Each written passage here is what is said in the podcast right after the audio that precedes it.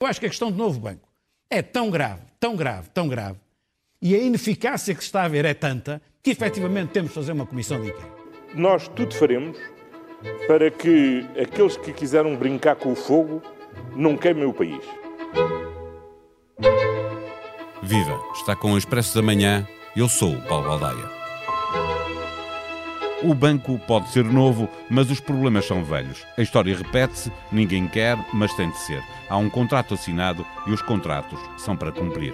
Em maio, o governo, por causa do novo banco, viveu o momento político mais duro. Mário Centeno foi chamado a Belém, presidente e primeiro-ministro tinham andado a fazer figura de corpo presente. O ministro das Finanças tremeu, mas foi de seguida a São Bento e saiu de lá com o compromisso de se manter sereno até o momento certo de deixar o executivo para ir governar o Banco de Portugal.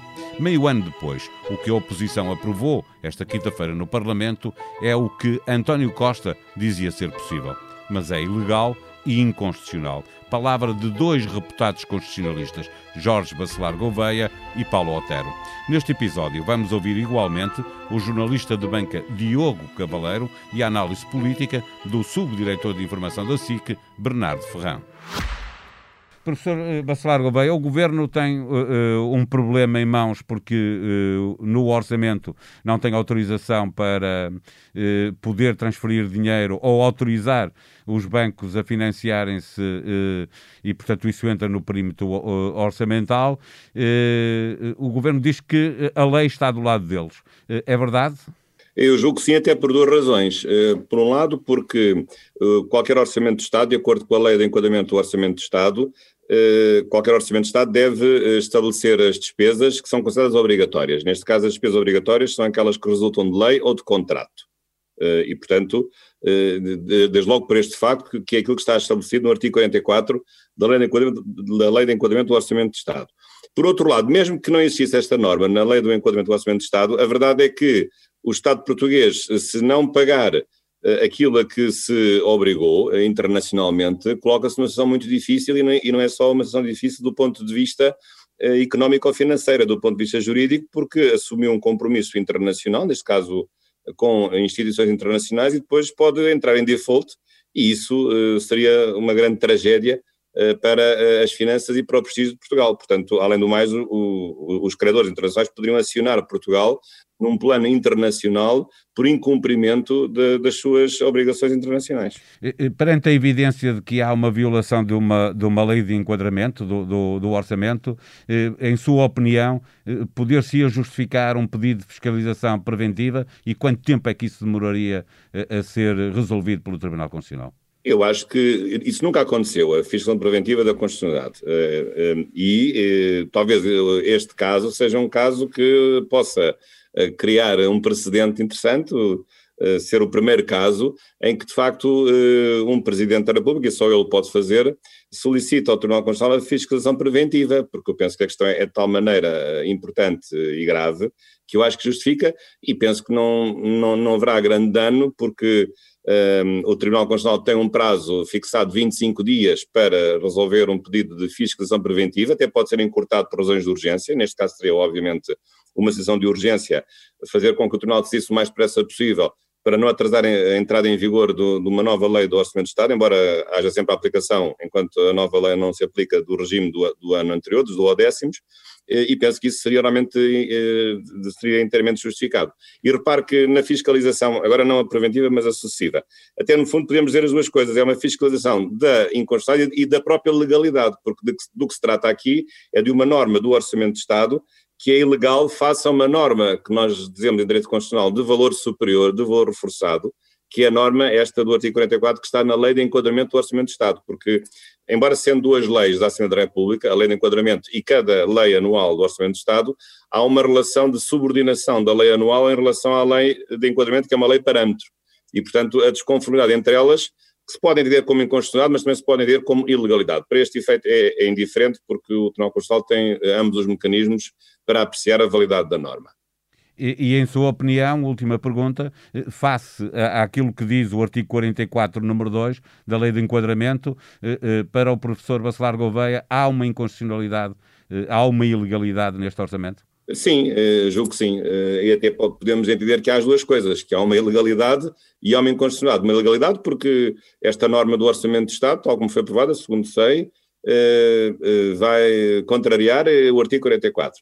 Eh, e pode também haver uma inconstitucionalidade, embora haja autores que dizem que a ilegalidade, digamos, se pode encaixar numa inconstitucionalidade maior, não vou entrar nessa questão doutrinária, porque no fundo é, é, é, é digamos, o Estado de Direito que está em causa, é, é a ordem das coisas que está em causa neste momento. E, portanto, se o Estado português, perante o estrangeiro, aprova normas que que o coloca numa situação de incumprimento internacional. Eu penso que isso é um, é um assunto sério que pode ser visto, digamos, de acordo com os princípios do Estado de Direito, uh, no sentido de uh, não contribuir para a boa fama do Estado, uma, uma, vez que essa norma poderá criar no ambiente internacional uma situação de eh, digamos, de, de impossibilidade de, de, o Estado português cumprir os seus, os seus, as suas obrigações internacionais. Jorge Bacelar Gouveia recorre à Lei de Enquadramento Orçamental e ao artigo 4, número 2, para justificar a sua convicção de que estamos perante uma ilegalidade e uma inconstitucionalidade. Para este constitucionalista, o que fazia sentido era o Presidente da República pedir a fiscalização preventiva. Paulo Altero não tem dúvidas. A norma é duplamente inválida porque contraria um artigo da Constituição e a lei de enquadramento orçamental. O senhor professor acha que há eh, alguma ilegalidade, alguma inconstitucionalidade eh, nesta norma aprovada no Parlamento? A norma é duplamente inválida. Em primeiro lugar, porque contraria o artigo 105, número 2 da Constituição, que vincula a elaboração do orçamento ao respeito pelas obrigações emergentes dos contratos. Nesse sentido, ela é inconstitucional, mas é também ilegal por violar o artigo 44 da Lei de Enquadramento do Orçamento. Permita-me só sublinhar que, verdadeiramente, nós não estamos perante uma norma. Estamos perante uma disposição que não tem caráter normativo, porque é individual e concreta. É, nesse sentido, um ato administrativo. Na sua opinião, e aqui peço-lhe uma opinião que é, que é política, obviamente, eh, isto passa por uma fiscalização sucessiva ou deve, deve-se avançar por uma fiscalização preventiva, que essa só o Presidente da República é que a pode fazer? As duas são possíveis. É possível a fiscalização preventiva por parte do Presidente da República, mas isso sublinharia que iria, de algum modo, travar todo o processo de todo o orçamento, isto é, correria o risco do orçamento não entrar em vigor no dia 1 de janeiro. É possível uma outra solução, que é o Presidente da República promulgar e imediatamente a seguir desencadear a fiscalização sucessiva, pode ser o Presidente da República, pode ser o Primeiro-Ministro, pode ser um número de deputados ou, terceira hipótese, é possível que o próprio novo banco venha impugnar a disposição, no fundo, suscitando a inconstitucionalidade e a ilegalidade da solução agora emergente do futuro orçamento. A maneira mais prática e mais rápida não seria uma fiscalização preventiva eh, com caráter de urgência, eh, permitindo apenas que o orçamento acabaria por entrar nos primeiros, em vigor nos primeiros dias de, de janeiro?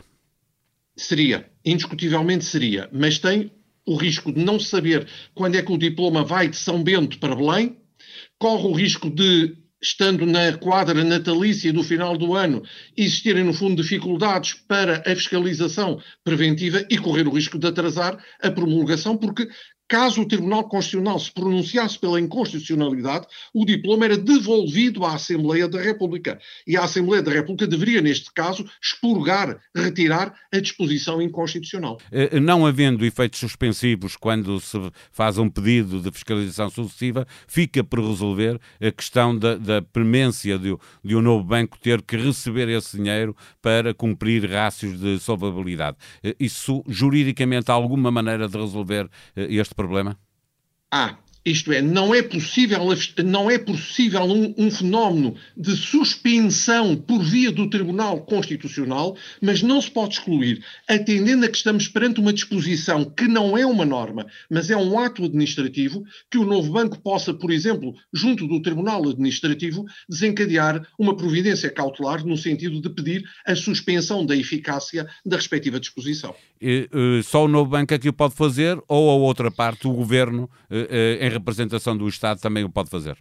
Eh, verdadeiramente a dúvida coloca-se a saber se o prejuízo não é para o Estado, a não ser em termos reputacionais, uh, o prejuízo será diretamente para o novo banco. Paulo Otero lembra a dificuldade de resolver esta questão da inconstitucionalidade com uma fiscalização preventiva que só pode ser pedida pelo Presidente da República, porque pode atrasar a entrada em vigor do orçamento a tempo e horas. A evidência da inconstitucionalidade da alteração orçamental aprovada pela oposição é assumida de forma categórica pelos dois constitucionalistas ouvidos no Expresso da Manhã. É a altura agora de fazer a leitura política desta bomba lançada no Parlamento. Viva uh, Bernardo Ferrão. Uh, fechamos o uh, Orçamento de Estado com um grande problema, porventura um problema constitucional. como é que chegamos aqui politicamente? Bom, chegamos aqui, é preciso dizer que há coerência da parte de Rui Rio, porque ele sempre alimentou esta questão um, das transferências do novo banco, uh, lançando até muitas suspeitas e, e muitas vezes sem dizer uh, o que é que está na base dessa, dessas suspeitas.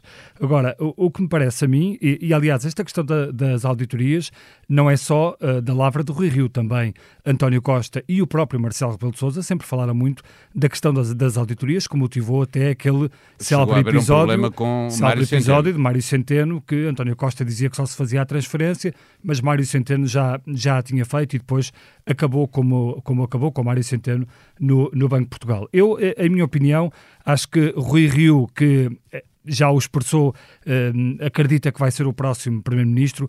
Acho que esta não é uma boa decisão para o PSD. Acho que, em termos de imagem que Rui Rio uh, dá do país, contribui para essa imagem do país, uh, não é positiva, uh, sobretudo numa altura destas, de pandemia, de grande crise. Tem isso do lado dele, que é a popularidade de uma decisão destas, porque os portugueses estão cansados dos problemas com, com os bancos e de injetar dinheiro do Estado nos bancos. E, e a outra questão que Rui Rio coloca, faz ou não faz sentido, o novo banco também tem que cumprir a parte, a parte dele de um contrato. Sim, mas, mas, quem é que, mas quem é que diz que o novo banco não está, não está a cumprir esse contrato? Aliás, uh, se bem me lembro, a questão da, uh, do, deste contrato, a auditoria não, não obriga a, não, a nenhuma auditoria. Uh, o contrato não diz lá que é, obriga, que é obrigatório fazer uma auditoria. Portanto, acho que o Rui Rio está aqui a optar por uma frente, se quiseres, mais eh, eu diria, populista, eh, porque esta questão da banca é populista, é uma questão que diz muito aos portugueses, sobretudo depois de tanto massacre com, com a banca. Agora, imagina que o Tribunal de Contas, que não sei se é a instituição mais capaz para fazer esta avaliação, imagina que o Tribunal de Contas decide que está tudo bem e que a transferência tem de ser feita. Rui Rio, o que é que vai fazer? Eh, não, não poderá ser aqui um recuo da parte do Rui Rio, tal Já como aconteceu. um retificativo, não? É? Tal como aconteceu com a questão dos, dos professores, se bem, se bem te recordas, a questão dos professores, também António Costa falou aqui, do, falou na altura de um desvio orçamental e a Rui Rio teve de dar o dito por não dito e houve ali um recuo. E portanto, não sei se Rui Rio não pode cair aqui novamente numa, numa questão muito, muito parecida finalmente, eh, eh, só olhando para toda a classe política que aprovou eh, em setembro uma comissão de inquérito ao novo banco, que aprovou em setembro um pedido ao Tribunal de Contas para fazer uma auditoria. Estes dois acontecimentos tiveram unanimidade do Parlamento. O que é que isto nos diz também da classe política? Oh, oh, oh, Paulo, eu acho que uh, há aqui uh, contradições de todos os políticos, como dizíamos no início desta conversa, porque todos eles já defenderam tudo e o seu contrário. E acho que isto para a classe política uh, é péssimo e acho que acontece no momento em que tu vês que a situação está muito laça. tu vês que há muito, há muito pouca homogeneidade no, no Parlamento. Ninguém fala com ninguém, toda a gente defende tudo e o seu contrário. E isto é preocupante numa altura em que o país uh, atravessa uh, uma situação tão grave que, para sair dessa situação, Portugal terá muito mais dificuldades do que outros países e, portanto, se calhar precisávamos de uma classe política talvez mais responsável. E o que vemos é que esta classe política está a pensar muito em si própria, muito no dia da manhã, sem qualquer estratégia a longo prazo. Do ponto de vista político, Bernardo Ferrão diz que a imagem de Rui Rio, mesmo revelando coerência na ação, sai fragilizada. O subdiretor de informação da SIC chama também a atenção para o facto da maioria dos políticos sobre esta matéria já ter dito tudo e o seu contrário. Chegou a hora de ouvir Diogo Cavaleiro, jornalista especialista em banca, para perceber como se resolve a questão da solvabilidade financeira do novo banco se o novo banco reportar eh, prejuízos em 2020 eh, e, e, não, não receber a ajuda do Fundo de Resolução, o que é que acontece uh, ao novo banco? Bem, essa é uma, é uma questão bastante relevante. Portanto, o novo banco tem precisado exatamente de, de dinheiros do Fundo de Resolução para conseguir uh, fazer face às perdas que registra num conjunto pré-determinado de créditos problemáticos e outros ativos, como fundos, uh, que sobre os quais a Lone Star não se quis responsabilizar totalmente em 2017. E, portanto, no final de cada ano, uh, a gestão do banco e depois os auditores vão ver o que é que aconteceu a esses ativos e qual é que foi o impacto da desvalorização desses ativos no, nos rácios de capital do banco.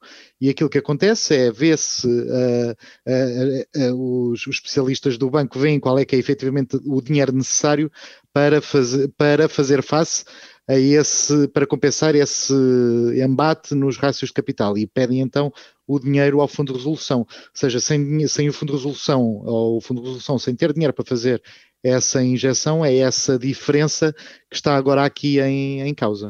Mas isso não significa que eh, esse aumento de capital, ou essa injeção de capital, melhor dizendo, eh, eh, não possa ocorrer, quer pelo acionista, quer por um acionista novo que pudesse entrar. Isso pode ser resolvido dessa forma?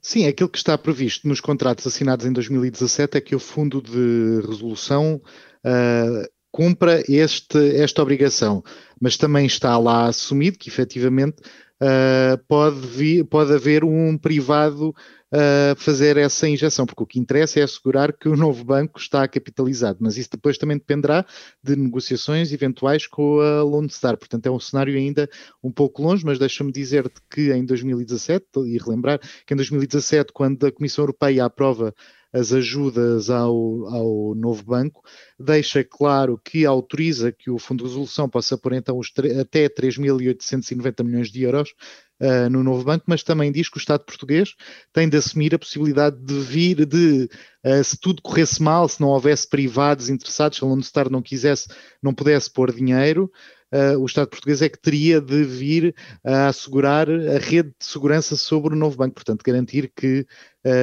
o novo banco tinha capacidade para sobreviver, e essa é uma responsabilidade do Estado português. Finalmente, Diogo, em que data é que o novo banco tem de garantir esses rácios de solvabilidade? Olha, será no, no início do ano. O que, o que tem acontecido é que o, o novo banco uh, pede ou recebe o dinheiro, as, as, transferências de resolução para o novo banco uh, são concretizadas em maio. Mas logo no início do ano, portanto, no fecho de contas uh, da instituição financeira, logo aí fica definido que dinheiro é que efetivamente é preciso do, da parte do, do fundo de resolução. Portanto, eu diria que logo no início do ano se vai saber uh, qual é que é o dinheiro que vai mesmo ser preciso, que o novo banco precisa para cobrir esse, esse intervalo de capital que eu estava a falar há pouco. Muito obrigado, Diogo. Um abraço, bom trabalho. Obrigado, eu. Um abraço, bom um dia. Abraço, bom dia.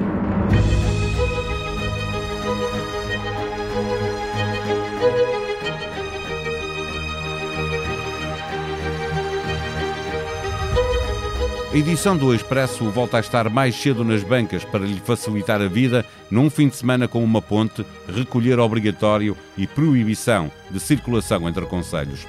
Na edição em papel e em expresso.pt encontrará toda a informação do tema que marca a semana. Lembram-se quando o Primeiro-Ministro garantiu ao Bloco de Esquerda no Parlamento que não haveria mais dinheiro para o novo banco? Enquanto não estivesse concluída a auditoria que Marcelo Rebelo de Sousa tinha sugerido. Estávamos em maio. E lembram-se que o Ministro das Finanças, a esgotar-se o prazo que estava estipulado, deu ordem de transferência de 850 milhões de euros para o Fundo de Resolução? Foi também em maio. A história voltou com outro enredo, mas os mesmos protagonistas. Este episódio teve sonoplastia de Joana Beleza. Tenham um bom fim de semana Voltamos segunda-feira. Até lá.